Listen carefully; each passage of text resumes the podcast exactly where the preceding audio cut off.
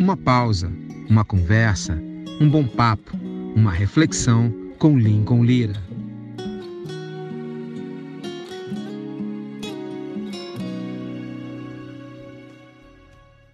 Salve, salve galera! Meu bate-papo hoje é com o grande Getro da Silva.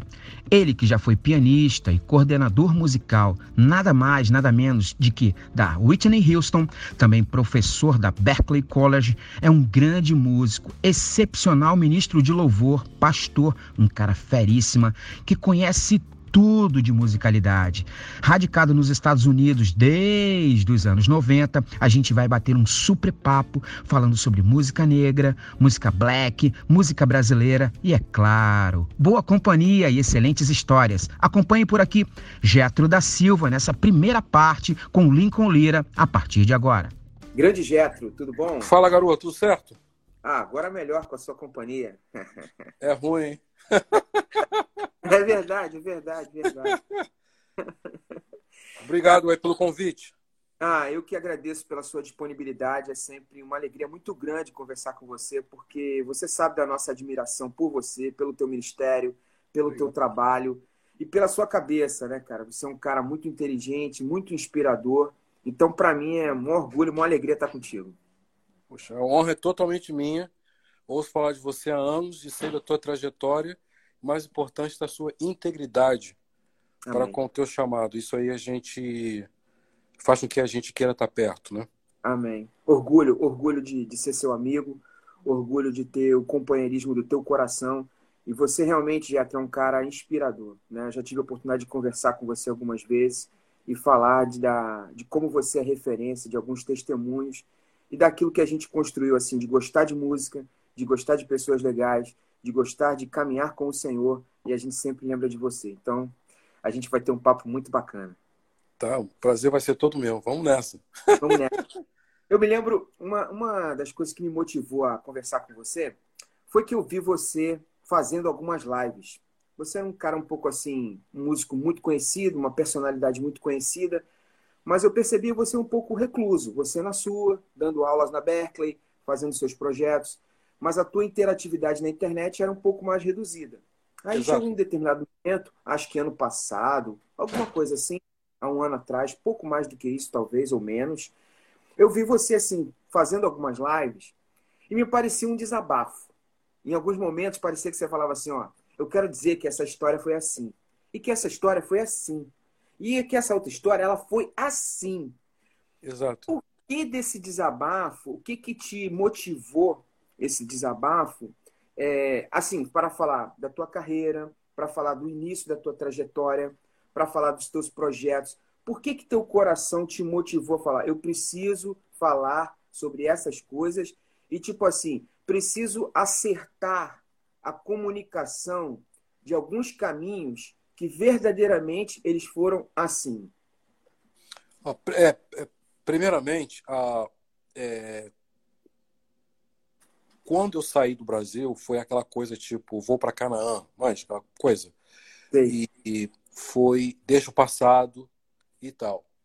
É, porém, às vezes que eu visitei o Brasil, eu percebia que muito do que era falado para mim, do que as pessoas tinham ouvido ou concluído, não uhum. tinha nada a ver com a realidade.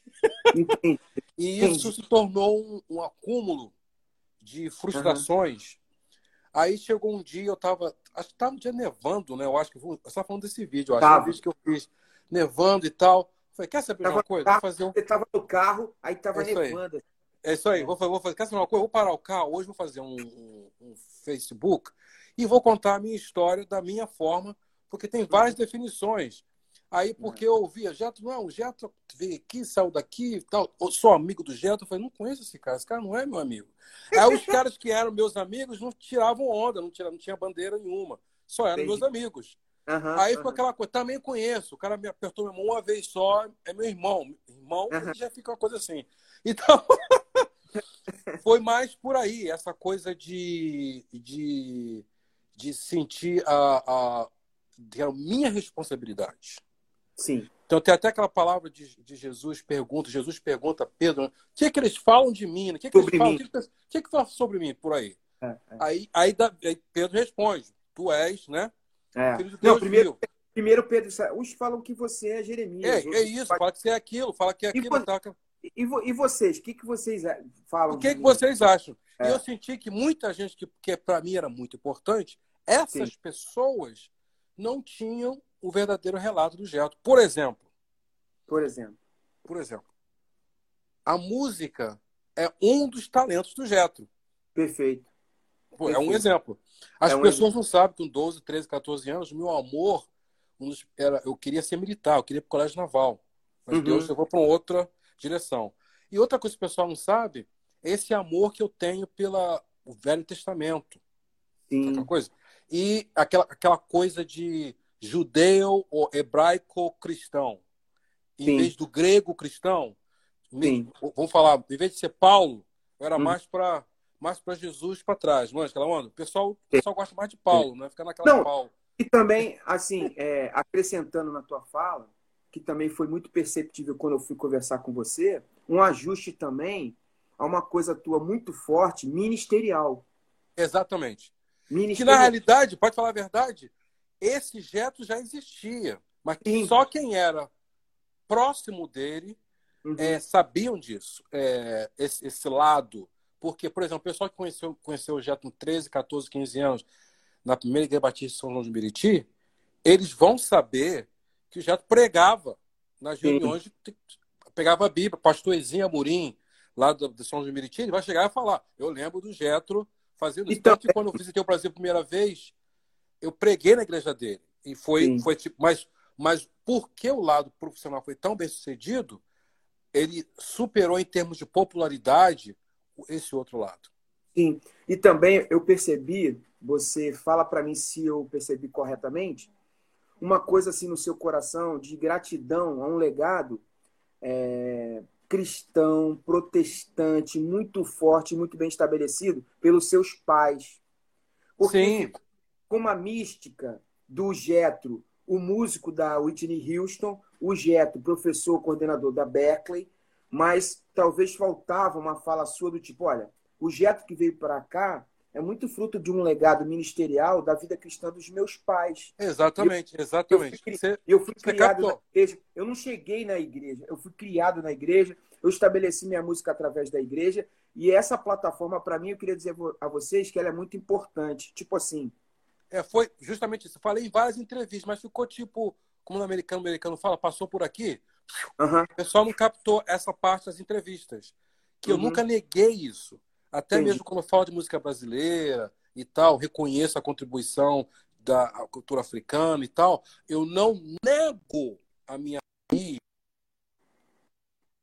e eu falo isso, e principalmente meus pais.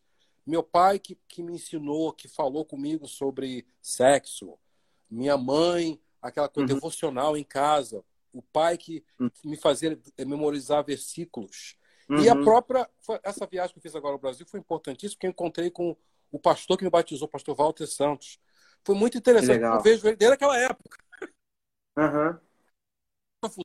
Tá, já tá legal, tá legal, voltou. A minha voltou. Tá a minha também voltou. Tá Pode falar. Você falava que você reencontrou o pastor que te batizou. Você é, falou exato. que reencontrou o pastor que te batizou. Exato, foi tipo de volta ao futuro de volta ao futuro. Foi importante. E ali foi uma confirmação, o círculo, né? Confirmação de que a música se tornou um, um veículo da, da, de tudo isso, né? Do quem era o Getro. E, sabe? Que muita gente pensava o Getro só sentado no piano, só produzindo, só tocando com o Emílio, só tocando com a Whitney. Mas tem uhum. o, o, o Getro que o Emílio Santiago gostava, que não era o Getro do piano. Perfeito. Entendeu? Tem o Getro que ele falava, você vai ser pastor um dia, não adianta. Maneiro. Esse aí o povo não sabe. Esse Getro é. que o Emílio fala, o Canuto falando, né? Fala, testemunho do Canuto, ele fez um vídeo ele falando. Eu acordava de madrugada, tava lá o Getro lendo a Bíblia. Que loucura. Então é. eles conseguiram ver o Getro um pouquinho mais do que o músico, aquele, o sideman, né? Que tocou com Sim, o sideman. Sim, o músico de acompanhamento. E que, no, e que no fundo, Getro, eu queria enveredar por uma conversa por aí, que assim às vezes as pessoas no, nos olham de uma forma nos estereótipam né elas fazem um, fazem um estereótipo Mas tinha esse lado também na própria gig da Whitney Houston. Numa conversa Exatamente. que eu, que eu tive contigo, você comentava comigo que naquela última turnê que você fez dela, é, ela pediu para você dirigir os cultos, dirigir um estudo bíblico. Que ela também tinha esse olhar sobre você. Fala um pouco disso, é, desse convite dela e da importância dessa estrutura espiritual Ah. dentro de uma gig do tamanho tinha- da Whitney Houston. Tô sacando. Acontece o seguinte, É. a- é, na primeira, I love you too, minha filha, a- mandando I love you daddy. É, é, Bem, é, a- na primeira turnê, ela já tinha me convidado, eu disse não, não me tornei, que foi em 1999. Primeira turnê que eu fiz com ela. Nessa turnê, é, eu não queria fazer a turnê. uhum, E aí, no último dia do ensaio, ela aparece e fala: Esse torneio vai ser diferente, vamos ter estudos bíblicos e o Geto vai dirigir. Ela já falou assim para eu não poder dizer não para a turnê, captou a jogada? Entendi. E é assim que começou. E toda semana a gente chegava, seja no mesmo hotel, no hotel novo, o, o, o, o, manager ia, conseguia uma sala no hotel e mandava para todo mundo o horário. Quem quisesse, Aham. tivesse interessado, estudo bíblico. Uhum. E, e isso se tornou uma entrevista para Christianity Today Magazine, que é aquela revista do Billy Graham, né? Que está até hoje, Sei. que o pessoal não sabia pelo fato dela fazer parte dos estudos bíblicos, pelo fato dela expressar sua crença Uhum. e não ter vergonha de dizer que, mesmo com a crença, haviam dificuldades. Sim. Qual é o teu olhar assim sobre ela nessa busca da espiritualidade? Não só ela acreditando a você o lance desse estudo bíblico, mas o teu olhar assim próximo dela ser uma pessoa que que tinha uma espiritualidade no sentido de buscar a Deus e ter uma preocupação da vida dela espiritual. A minha, a Qual minha, a, a minha a- estava sendo ah, já preparada para ser apedrejada. Aí Jesus começou a escrever no chão. Lembra aquela passagem? Começa a escrever, escrever, escrever, escrever. Aí a rapaziada começa a andar, né? Sai fora, porque. É. Então, é, Uhum. eu acho, minha, minha versão é que a, a análise espiritual é uma coisa pessoal e só Deus Uhum. tem o detector, a lente certa Uhum. para dizer mais, menos, mais ou menos, ditar a medida da espiritualidade de alguém. Uhum. Então, no meu ver humano e falho, Sim. eu a via como uma mulher espiritual, uma Entendi. mulher que buscava o Senhor Uhum. e que ao mesmo tempo lidava com ah, problemas de gerações. Aí vou falar, não posso falar sem, sem jogar problema da família da jogada. Sim. Eu tô falando gerações. Ela está vivendo Porque a gente- consequências de escolhas de outras pessoas, consequências. Porque a gente Mas para carrega explicar isso para o fã é difícil. O fã é de- Uhum. é difícil para o fã. E engraçado que quando eu fiz a entrevista para para a Rede Globo, né, para o Fantástico, o Fantástico editou a entrevista e mostrou o Getro que conheceu a Whitney dois segundos. E os Uhum. críticos que nunca conheceram ela falaram 20 Não, minutos, tipo- 30 minutos e tal, porque eles falaram que o público queria ouvir. Não sei Entendi. se eu respondi a tua pergunta. Não, respondeu. Eu queria que você comentasse uma coisa muito bonita que você me falou a respeito dela. Muito assim, em relação a você, que você comentou que uma vez era teu aniversário. E vocês estavam. é, Ah, o meu aniversário, é, meu aniversário foi, na, foi em 2010, aniversário na Austrália. Comemorei três vezes. A banda comemorou e o pessoal da, da, da LGBH, da família gay, me deram um presente de aniversário, fizeram uma festa para mim também. Legal. E, e a Whitney Houston me deu um jantar. Eu tive um date, um Uhum. jantar, eu, a Whitney Houston, e tinha um segurança, ninguém podia entrar. Aham. Mas, Mas, é mas só tipo isso. assim, é tipo, mas tipo assim, não é simplesmente um presente. Era tipo assim, ela pessoalmente é, presentear você com uma conversa, com um tempo juntos, com uma com um gesto de carinho e amor por você. Exato. Eu estava no, eu tava na, na portaria do, do hotel ela falou: teu aniversário tá chegando. Eu falei: aniversário foi, vai ser hoje. Ela falou: hoje? Então, vem, vem jantar comigo.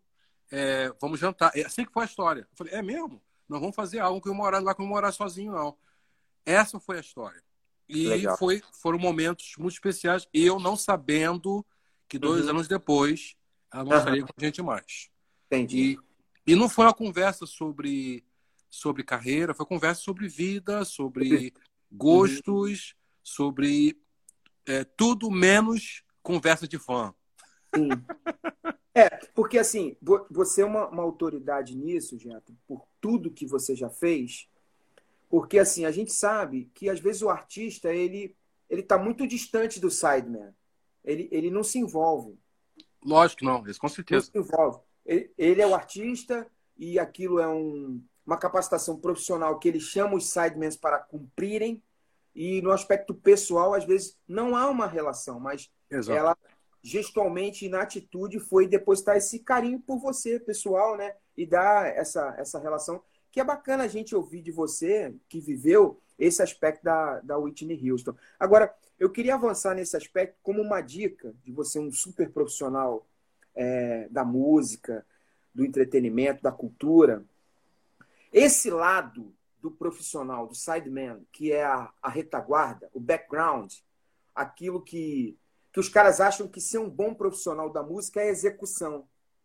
Mas esse outro lado, da companhia, de ser um cara maneiro nas horas da viagem, de ser alguém competente na responsabilidade de horários, esse é um lado que se fala pouco, e na minha opinião, às vezes, ele é mais importante do que tocar bem.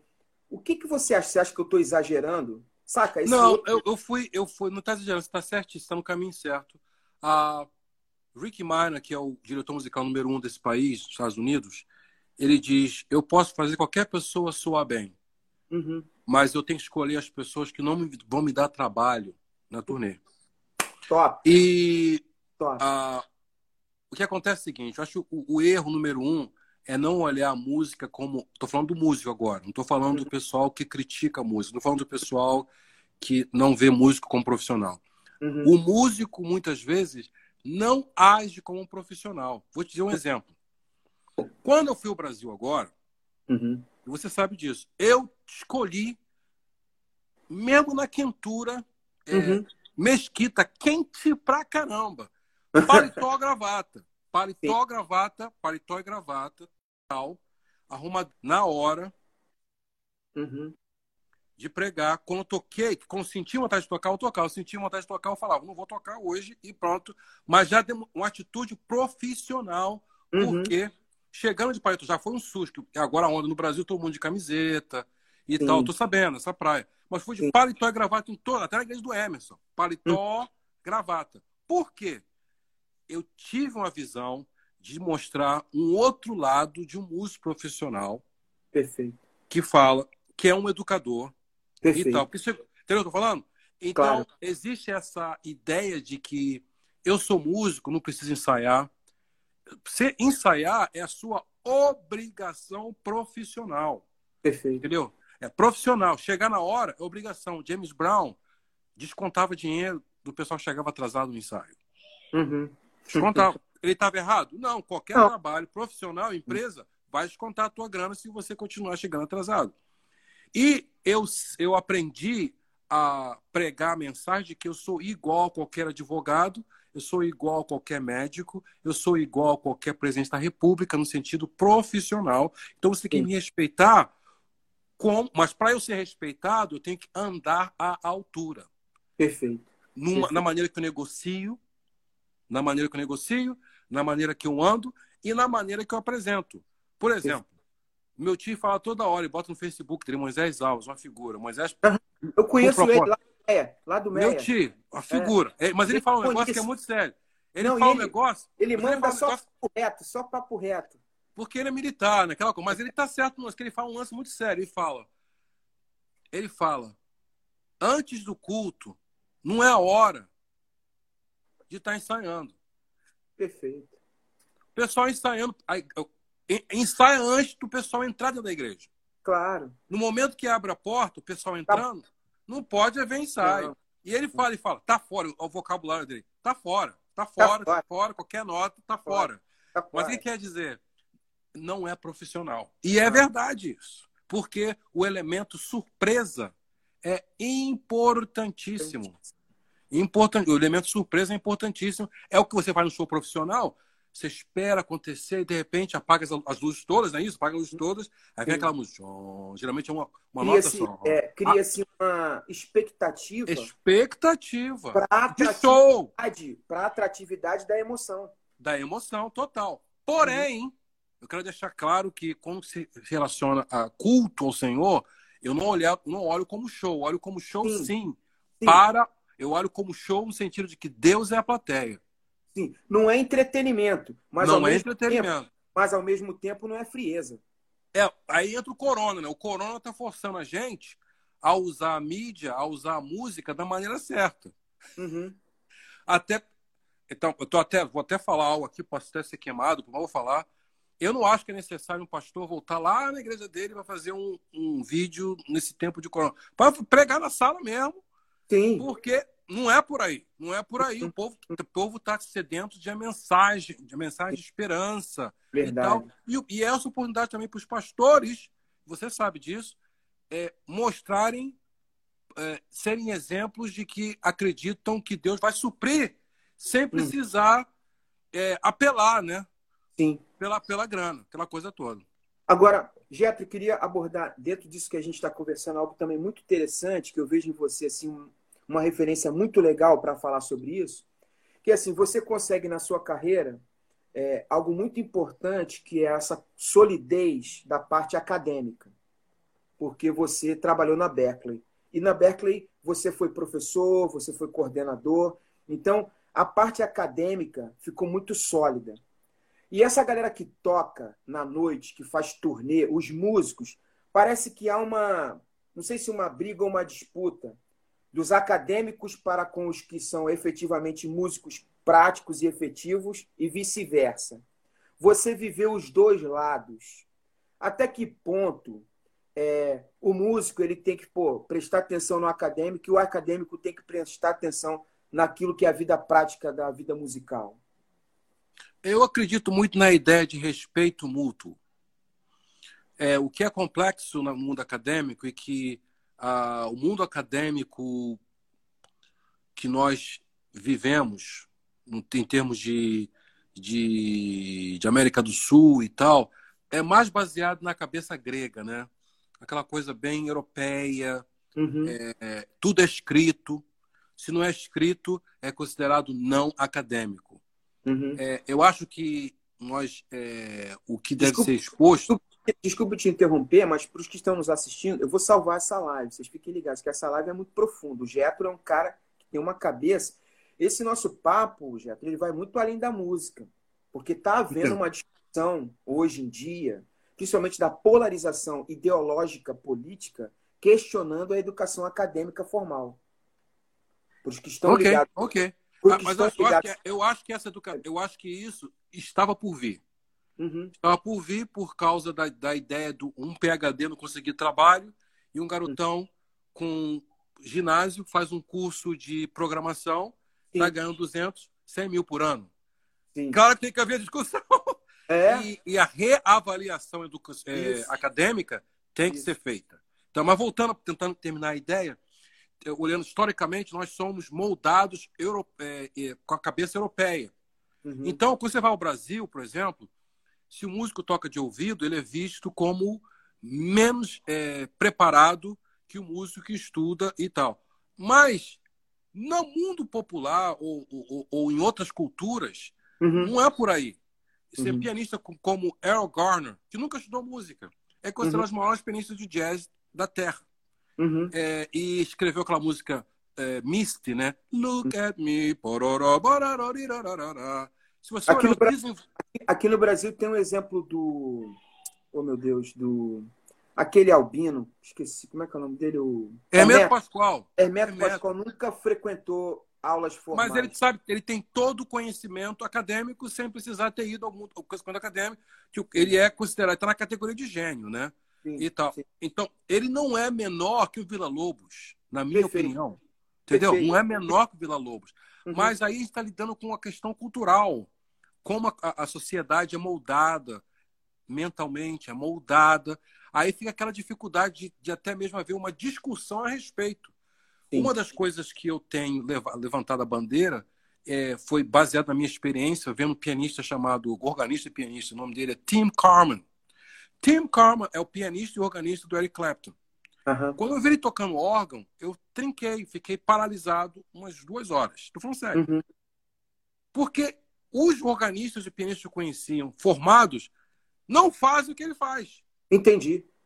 Harmonicamente. Entendi. Ele ouve um, qualquer CD, qualquer gravação, uma vez. Tá? Uhum. Uhum. E repete, nota por nota igual, sem erro. Entendi. Então não é só a capacidade de ouvir, tem a capacidade mental de memorizar, de acumular informação, várias informações. Então, esse músico é menor que aquele que tem PhD em educação? Não. Eu acho que está na hora de discutir a possibilidade de reconhecer esses músicos natos como os músicos de verdade. Uhum. E, ao mesmo tempo, os músicos natos deveriam, que tocam de ouvido, que não frequentaram um, um reconhecer que eles não são inferiores a uhum. ninguém que tem um diploma. Sim. E discutir possibilidades de diálogo. Eu vou falar, vou falar o nome da escola. Teve uma escola no Brasil que eu perguntei, alguém chegou para essa pessoa e falou: o que, que você acha de dar para o Getro, oferecer o Getro honorário de, honorário de doutorado, né? Aquela coisa toda. Baseado no que ele fez, música popular e tal. A pessoa falou: se ele tiver a mesma a mesma o, o mesmo legado de um Nelson Freire e tal, ele mencionou começou a mencionar pianista clássico. Uhum. Então, na cabeça dele, tá vendo? Os, eruditos, os eruditos equivalem. O Getro, exatamente, não, tinha, não tem nenhuma contribuição. Uhum. Mas, no entanto, na, na, na, história da Berkeley, o Getro da Silva é o cara, um dos caras que fez parte da inovação da escola, levar a escola para uma outra direção. Sim. Agora, é... Getro, como foi a tua chegada é... nas grandes gigs, assim? Porque uma coisa foi toda a tua caminhada bonita, que eu me lembro de comentar com você, eu era muito jovem, mas eu via é, toda a, a construção da tua busca pela formação na Berkeley e a ida para os Estados Unidos. Isso é muito importante. Mas disso, passar a ser um músico, executor de grandes gigs, de grandes nomes importantes, é outro passo, porque muita gente estuda na Berkeley, mas talvez não conquiste esse outro espaço. Como é esse passo? O primeiro da formação, mas o mais importante, como são as conquistas? Porque às vezes alguns dizem que esse mercado é muito fechado, mas como você vê que você adentrou a isso? Foi por competência, foi conhecendo pessoas, foi tocando, foi pedindo informação, foi cavando, foi se envolvendo. Como você entende assim de uma forma sintética a saída da formação universitária para a entrada no mundo do show business e do trabalho de estar tá tocando e se envolvendo com as grandes bandas? Ah, não é uma resposta simples, uhum. mas eu vou dizer que a primeira resposta, entre muitas, Primeiro, oração, jejum e escrever um plano. Amém. E acreditar que primeiro tem que saber quem é esse Deus, né? acreditar que esse Deus está ouvindo a sua oração. Uhum. E que acreditar que muitos desses desejos que eu tinha dentro de mim são desejos que eles tinham colocado dentro de mim. Amém. E que no momento certo ia acontecer. Muita gente quer ouvir uma, uma, uma resposta tipo, você faz isso, você veste assim, você toca uhum. isso, faz aquilo. E eu, vou sempre, eu sempre dou essa resposta, aí frustra todo mundo, né? Aquela onda, é. vai, vem ele com esse papo de oração, vai vem é. com esse papo. Tô falando mas é, de mas... gente, gente crente falando, não tô falando de, Não, crente, tô falando de crente, hein? É. Crente falando, mas, mas vem cá, mas legal, mas, é, mas legal, mas, mas. Mas e a mais. prática? A prática é oração. A prática é oração. Agora, em termos de, de caráter, essa coisa toda, é, é, foi, foi não tomar por dado nenhuma oportunidade. Uhum. Porque aquela oportunidade pequena levou àquela mais importante. Lindo isso. Lindo isso, lindo. Entendeu? Lindo. É isso, é Lindo, muito lindo. difícil, não é fácil. É. Por exemplo, você recebe um telefone para tocar um trabalho e ganhar 50 dólares. Que não é Uhum. grana aqui, mas é grana no Brasil, né?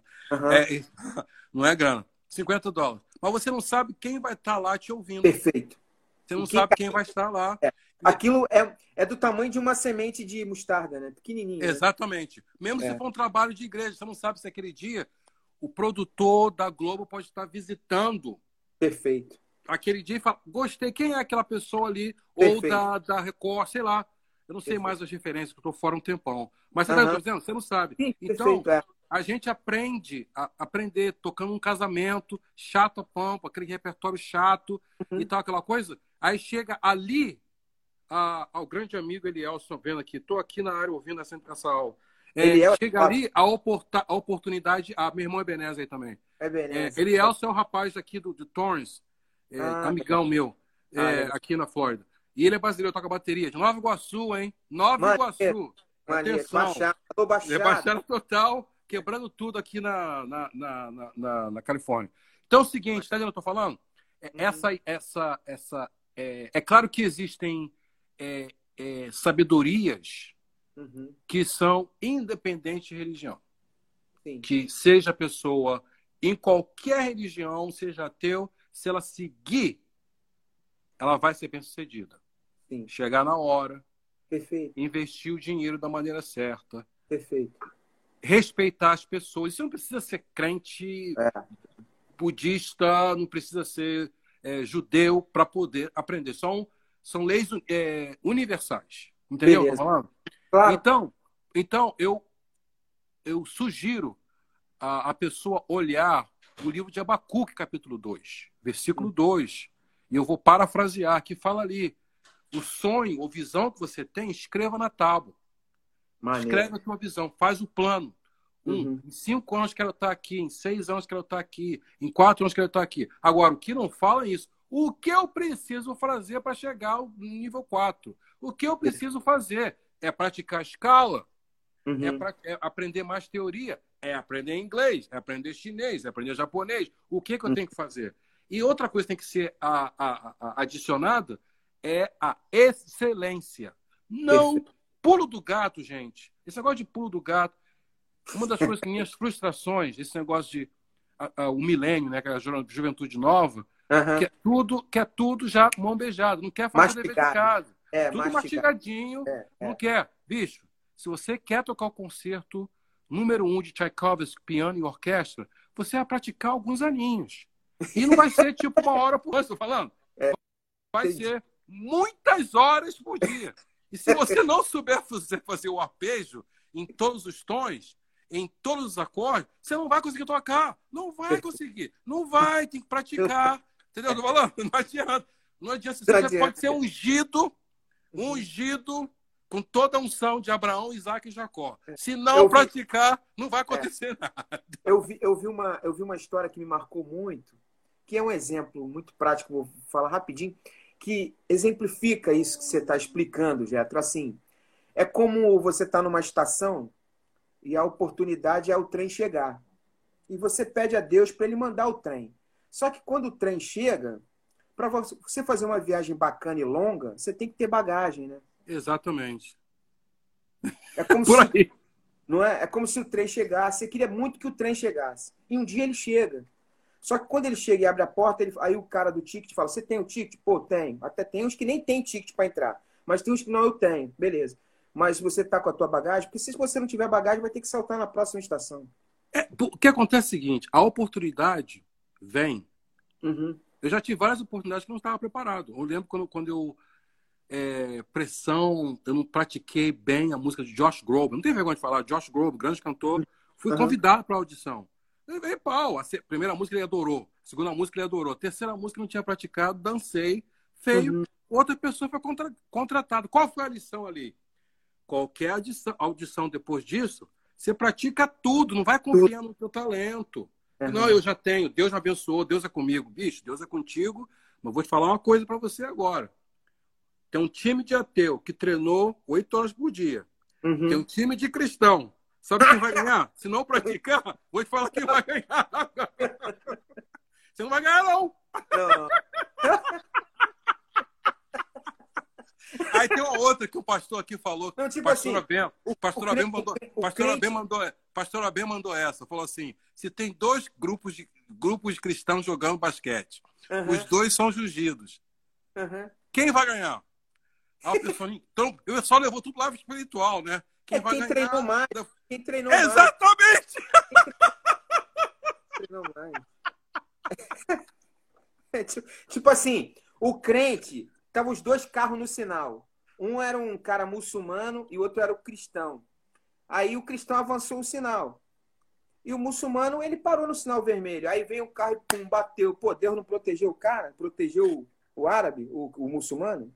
Exatamente. que vai poder ter um sinal, cara. Entendeu? Então, tem esses princípios. Então, obedecer às leis humanas, essa coisa. É. Então, lá uma vez ou outra rola aquela graça. Eu sei, rola Sim, a graça do sim, Senhor. sim. Então, É. Mas não fica baseado na graça, porque, Exato. entendeu? É. De vez em quando rolou. Teve guia que eu consegui, que é tipo, como é que eu entrei? Que eu fui pior na audição. Eu sei que eu fui pior, mas eu sei como é que eu entrei aqui. Mas não se pode ficar baseado nisso. Então, a excelência, o entendimento. Aliás, uma coisa que, que eu prezo muito é o estudo do Velho Testamento. É importantíssimo né, para mim.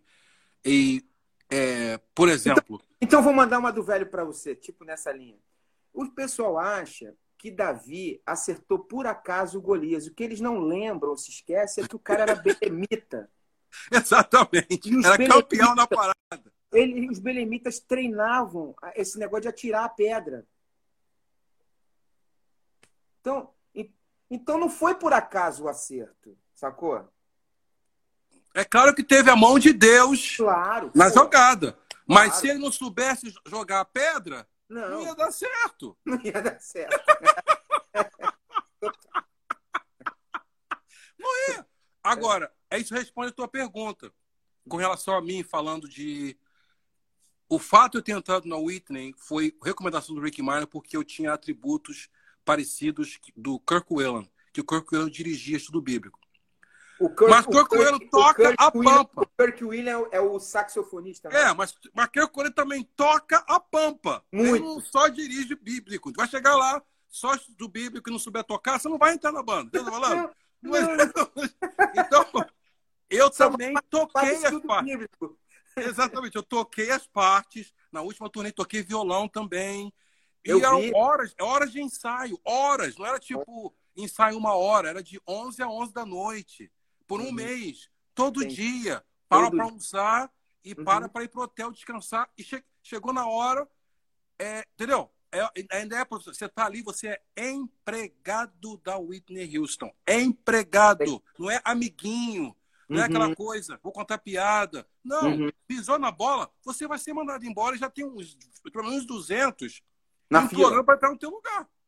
Agora, assim, trazendo assim para uma, uma, uma, uma vibe assim mais emocional e de, de boas lembranças, você lembra a primeira vez que você chegou lá e você se deparou com ela, assim, o impacto assim de ver uma grande estrela, de estar numa grande banda? Você lembra isso emocionalmente? Você tem essa lembrança desse primeiro encontro, assim, Com da quem? primeira fala com a Whitney Houston? O seguinte, antes de tocar com a Whitney, eu tive o privilégio de tocar com outras pessoas. Brandy, Brandy. Gladys Knight, Faith, uh, Faith, Evans, Faith Evans and Faith Hill. Toquei com as duas. Uh, Faith Evans e Faith Hill. Então, eu, eu não tinha essa coisa de, de fã. A Sim. minha coisa era, ela paga bem e Ok. ela vai me levar para o mundo pop. Vai mudar. Tem algum, tem vai algum mudar- deles todos? Outro dia eu vi, me surpreendeu. Eu, eu, é, eu acho que não sei se eu já falei isso com você. Eu sou super fã do and Fire. Eu tenho tudo deles em LPs. LPs, tenho tudo, tudo. Inclusive LPs gringos, só feitos no Japão e tal. Eu não sabia que você tinha feito trabalho pro, pro and Fire. Eu toquei Mas- com eles num evento do Steve Wonder. Steve Wonder, todo ano Natal, ele faz Uhum. um, chama-se, é, esqueci o nome agora, ele dá presente para crianças. Aí ele convida um montão de gente. Nesse dia eu toquei com com Steve Wonder e toquei com o Earth and Fire. Agora, se você chegar e ligar pro Philip Bailey, conhece o Jeto, ele vai falar, conheço. Maneiro. Não só por causa disso, porque o filho dele foi Uhum. aluno da Berkeley na época que eu estava estudando lá. Entendi. Então, eu me tornei. E o, e o manager deles, o empresário deles, é o mesmo manager que era o manager da Whitney. Então, Entendi. toda, toda vez que o FNFR está fazendo um show, eu não pago. Entendi. Porque o manager, eu ligo para ele e falo, ei, tô na área. Eu entro, falo todo mundo, assiste o show numa boa. Então, Legal. o que eu tô falando isso é para falar sobre uma palavra. Uhum. Relacionamento. Relacionamento. Relacionamento. Relacionamento, isso eu quero dizer. Relacion- É, é. relacionamentos foram feitos Sim, e sim. ficaram. Apesar de não estar viajando tanto mais, eu não Sim. saí dessa praia, eu estou indo para outra Uhum. direção agora, escolha minha, não é porque eu fui mandado da Beck. Nunca fui sair três vezes. Entendeu? Eu quis sair as Uhum, três vezes. uhum. Eu, eu, eu, Jeto. E agora então, meu irmão, vi que eu não tô maluco, porque todo mundo tá com esse negócio de corona, É. nem a Berkeley tá bem. Tá todo Não, mundo Tá tudo preocupado. fechado, tudo fechado, né? Exatamente. Tudo Tudo fechado. Exatamente. Agora- o mundo parou. Agora os caras que avançaram em EAD e estão dando aula online estão muito melhor na situação. Exatamente. A própria Berkeley escolas- agora só está oferecendo, aula- só tá oferecendo aula na internet. É, é. Eu já falei um Você- rapaz que foi assim. Que qual Witch não, não pintou Hã? com algum deles, ou Steve Wonder, ou FNFire, algum desses que você citou, da Chaka Khan, algum deles pintou essa onda, caramba. Algum impacto emocional que você lembre? Steve Wonder. Steve Wonder. Steve Wonder. Conta, É, conta. eu vi ele do- Eu estava num um show chamado Rhythm and Blues, um programa especial pessoal que fazia muito Rhythm and Blues, da antiga. E ele sentou do meu lado para tocar. Eu tremi. O único artista. É, é, pintou restícios de pupu na calça.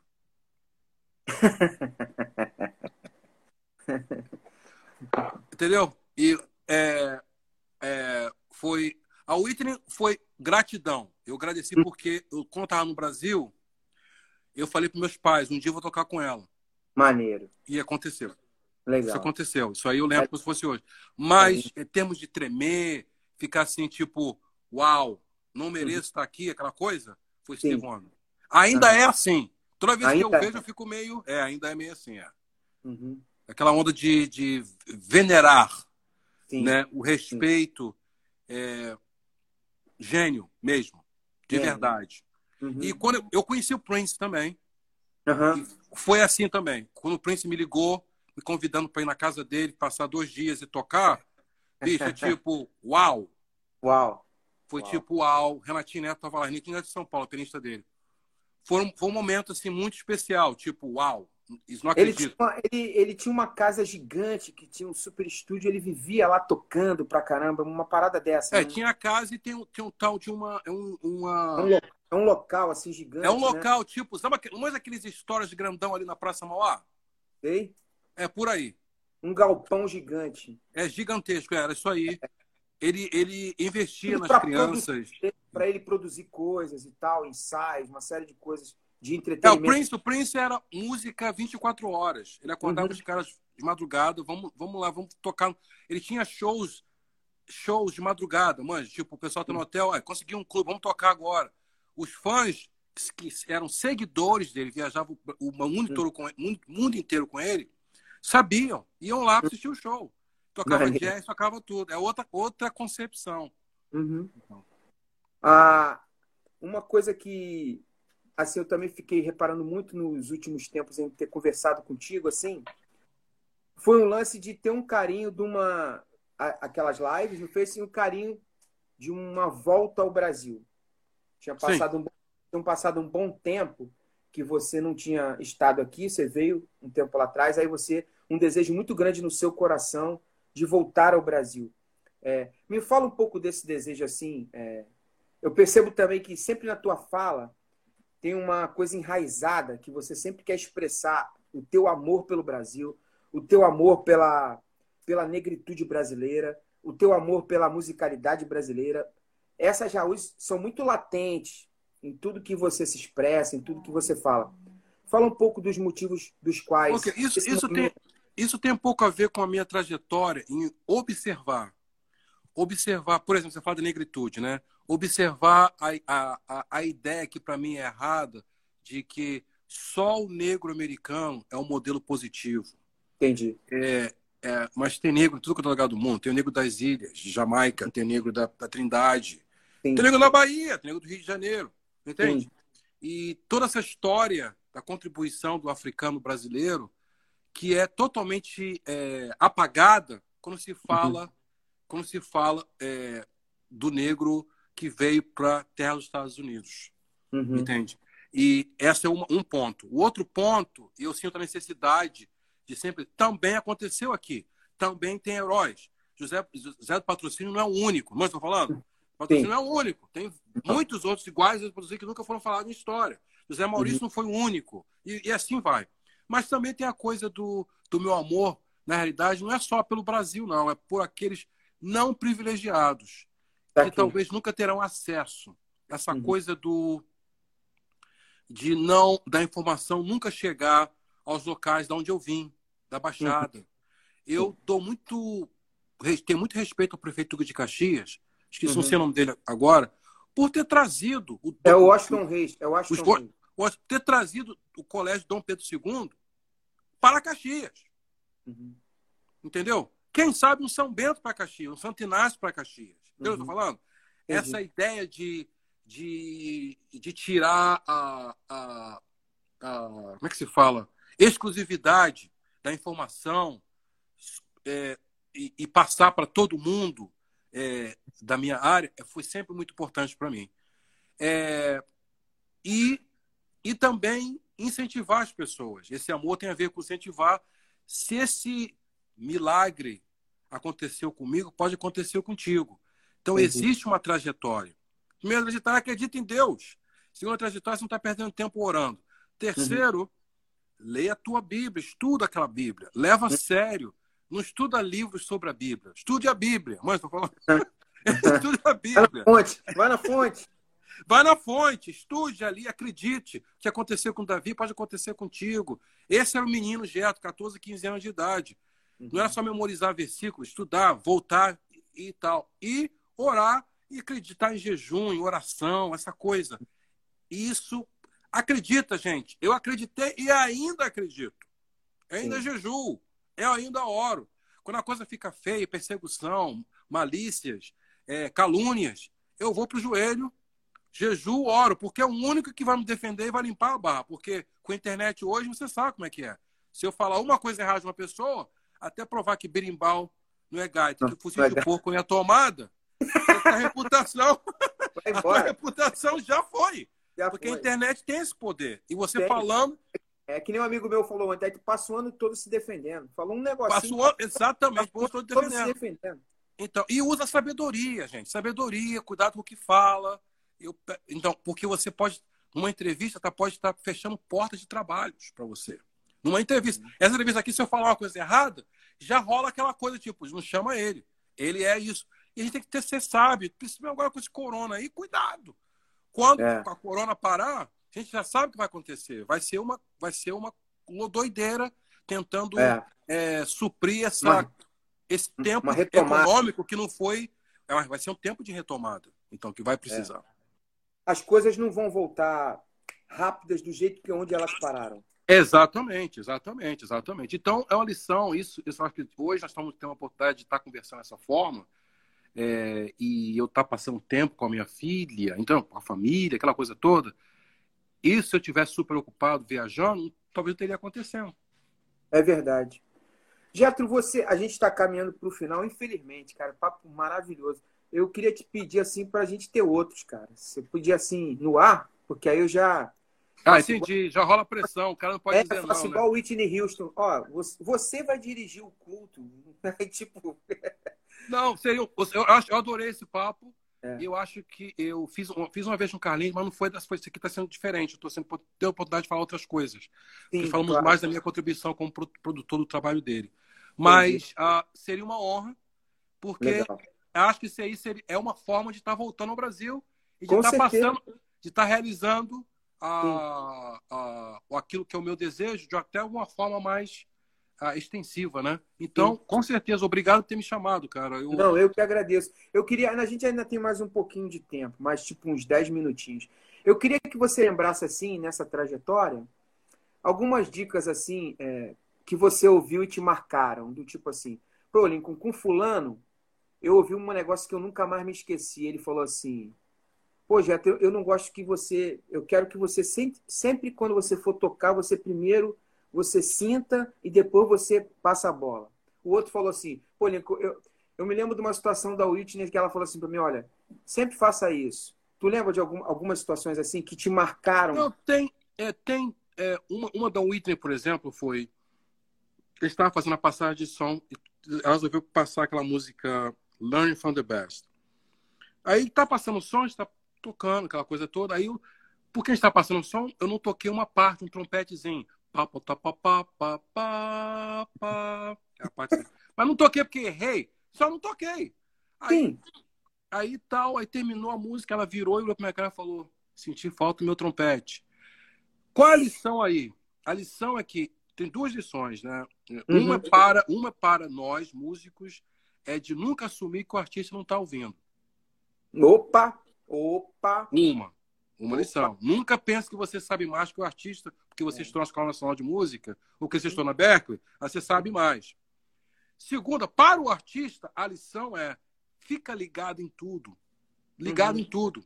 É o teu projeto, é o teu, tua música, é, é, é, é, é a tua face.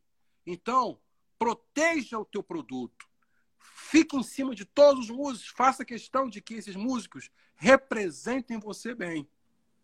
E Perfeito. mostre a eles. Então, uma dica para os cantores: se você não sabe teoria musical, não sabe falar o que, que é, aprende as partes cantando. Perfeito. Tum, tum, dum, dum, tum, tum, dum, dum, tum, tum, dum, dum. Aprende a bateria. É, perfeito. Fala baterista, olha, eu não sei o que você faz, mas eu quero ouvir isso. Perfeito. A guitarra.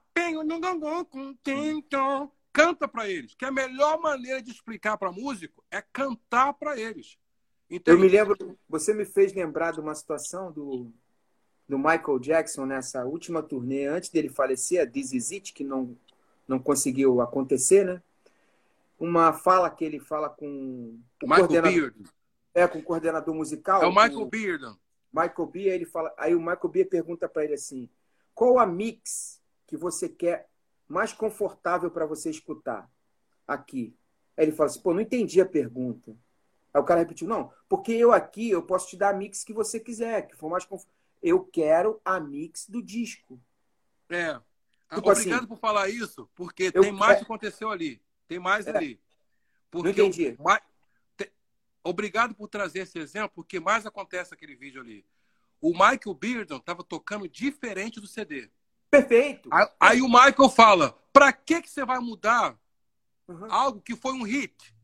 Perfeito. E que o que meus, meus ouvintes querem ouvir. Exatamente. Há, uma, há uma memória afetiva.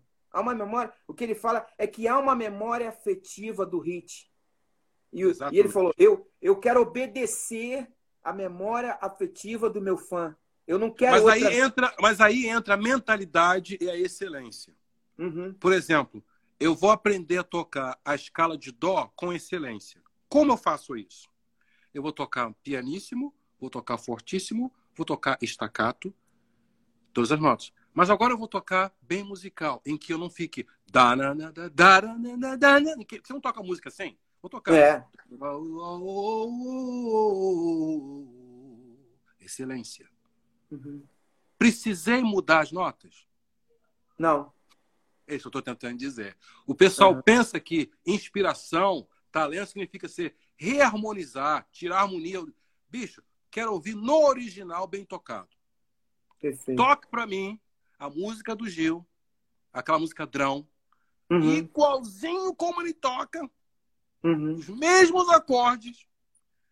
Não inventa, não quero ouvir tua versão. Você não é Gil. Eu não quero ouvir. Eu, eu não quero não é ouvir. Eu, não quero ouvir. Eu quero ouvir a versão dele. Nota por nota, igualzinho. Com interpretação. Toca. Aí o cara vai e não consegue, não captou. Não, mas é muito careta. Então, meu irmão, você nunca vai tocar com o Gil. Captou o negócio? A não ser que o Gil fale. Faça o que você quiser.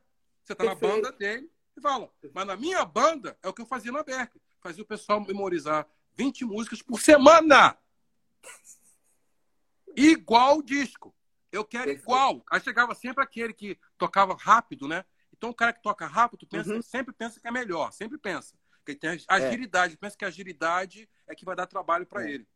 Ele Aí pensa que a música está na plataforma da Fórmula 1. Exatamente, Fórmula tá 1, mas sem o sustento harmônico. Não sabia tocar acorde bem. Aí eu falei, bicho. Essa aula é de George Duke, é para tocar igualzinho. Olha a partitura aqui. Você é formado lá na Alemanha, não sei o quê. Eu sei que você toca bem. Eu sei que você toca clássico bem. Parabéns, ficou com o sinfônico quantos anos? 15 anos? Bicho, parabéns. O mesmo parabéns. respeito que você tem por Beethoven, Bach, você tem que ter por Pixinguinha, você tem que ter por Herbert Hancock, mesmo respeito. Mas aí entra que o pessoal não gosta de falar de racismo. Não, não é racismo. Não, é sim. É música de preto, já posso fazer, já posso. Não, tá tocando errado. Esse blues tá fazendo aí, tá errado. Errado, errado, errado. Olha, tudo ó, errado. Mas, ó, eu, a gente tá finalizando, infelizmente, mas a gente vai marcar semana que vem outro papo. E sabe, sabe da onde vai partir o papo? Vai partir do seguinte. Eu sou um admirador de música black. Eu sou um, eu sou uma brincadeira que o pessoal fala, eu sou um branco de alma black. Então, eu sou. Eu um amo ruivo de alma black. black. É, um ruivo de alma black. Uma vez eu entrei na favela e os caras falaram assim: aquele é o verdadeiro negro. Eles estavam me confundindo com o albino. Aí ele, aquele Entendi. que é o verdadeiro negro. Mas você falou sim, né? Você não é burro, né? Filha, né? Mas, assim, a música é, o que acontece é o seguinte, cara. A música black, ela passou modernamente uma fase que ela ficou meio, meio assim, improvisação demais, melismas demais, perdeu um pouco a disciplina. Mas eu não vou deixar você responder, vou deixar a galera na expectativa, porque a gente só tem um minuto para terminar e aí vai ficar para a próxima live. A música black moderna. O que que ela ganhou, o que que ela perdeu. Tamo junto. Tem, você tem um minuto para deixar uma palavra para a galera de Deus para esse momento difícil que a gente está passando. Um minuto. Galera, o nosso Deus existe. O nosso Deus é verdadeiro. Quando Deus permite que uma situação como essa acontece, é porque existe um propósito maior.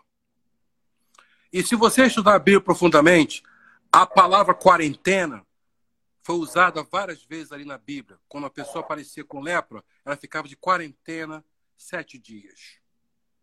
Mas também existe uma outra palavra que foi usada ali, chama censo. Quando Davi, a palavra o diabo tocou, usou Davi para fazer censo. Então fique ligado, gente. Fique ligado, porque quem está no poder não quer ver a gente vivo. Quando fala gente, estou falando sul-americanos, latinos, nada disso que está acontecendo agora, gente, é uma controle, controle, vou falar, controle uhum. de população. Legal, você conferiu mais um podcast do Lincoln Lira. Sou eu por aqui. Obrigado pela sua companhia. E a gente se encontra. Fique muito à vontade a conferir todos os nossos conteúdos nas nossas redes sociais, através do Instagram, a nossa super conta no YouTube e também através do Facebook. Fique muito à vontade e a gente se encontra até um próximo encontro. Deus te abençoe muito, super valeu e tchau, tchau.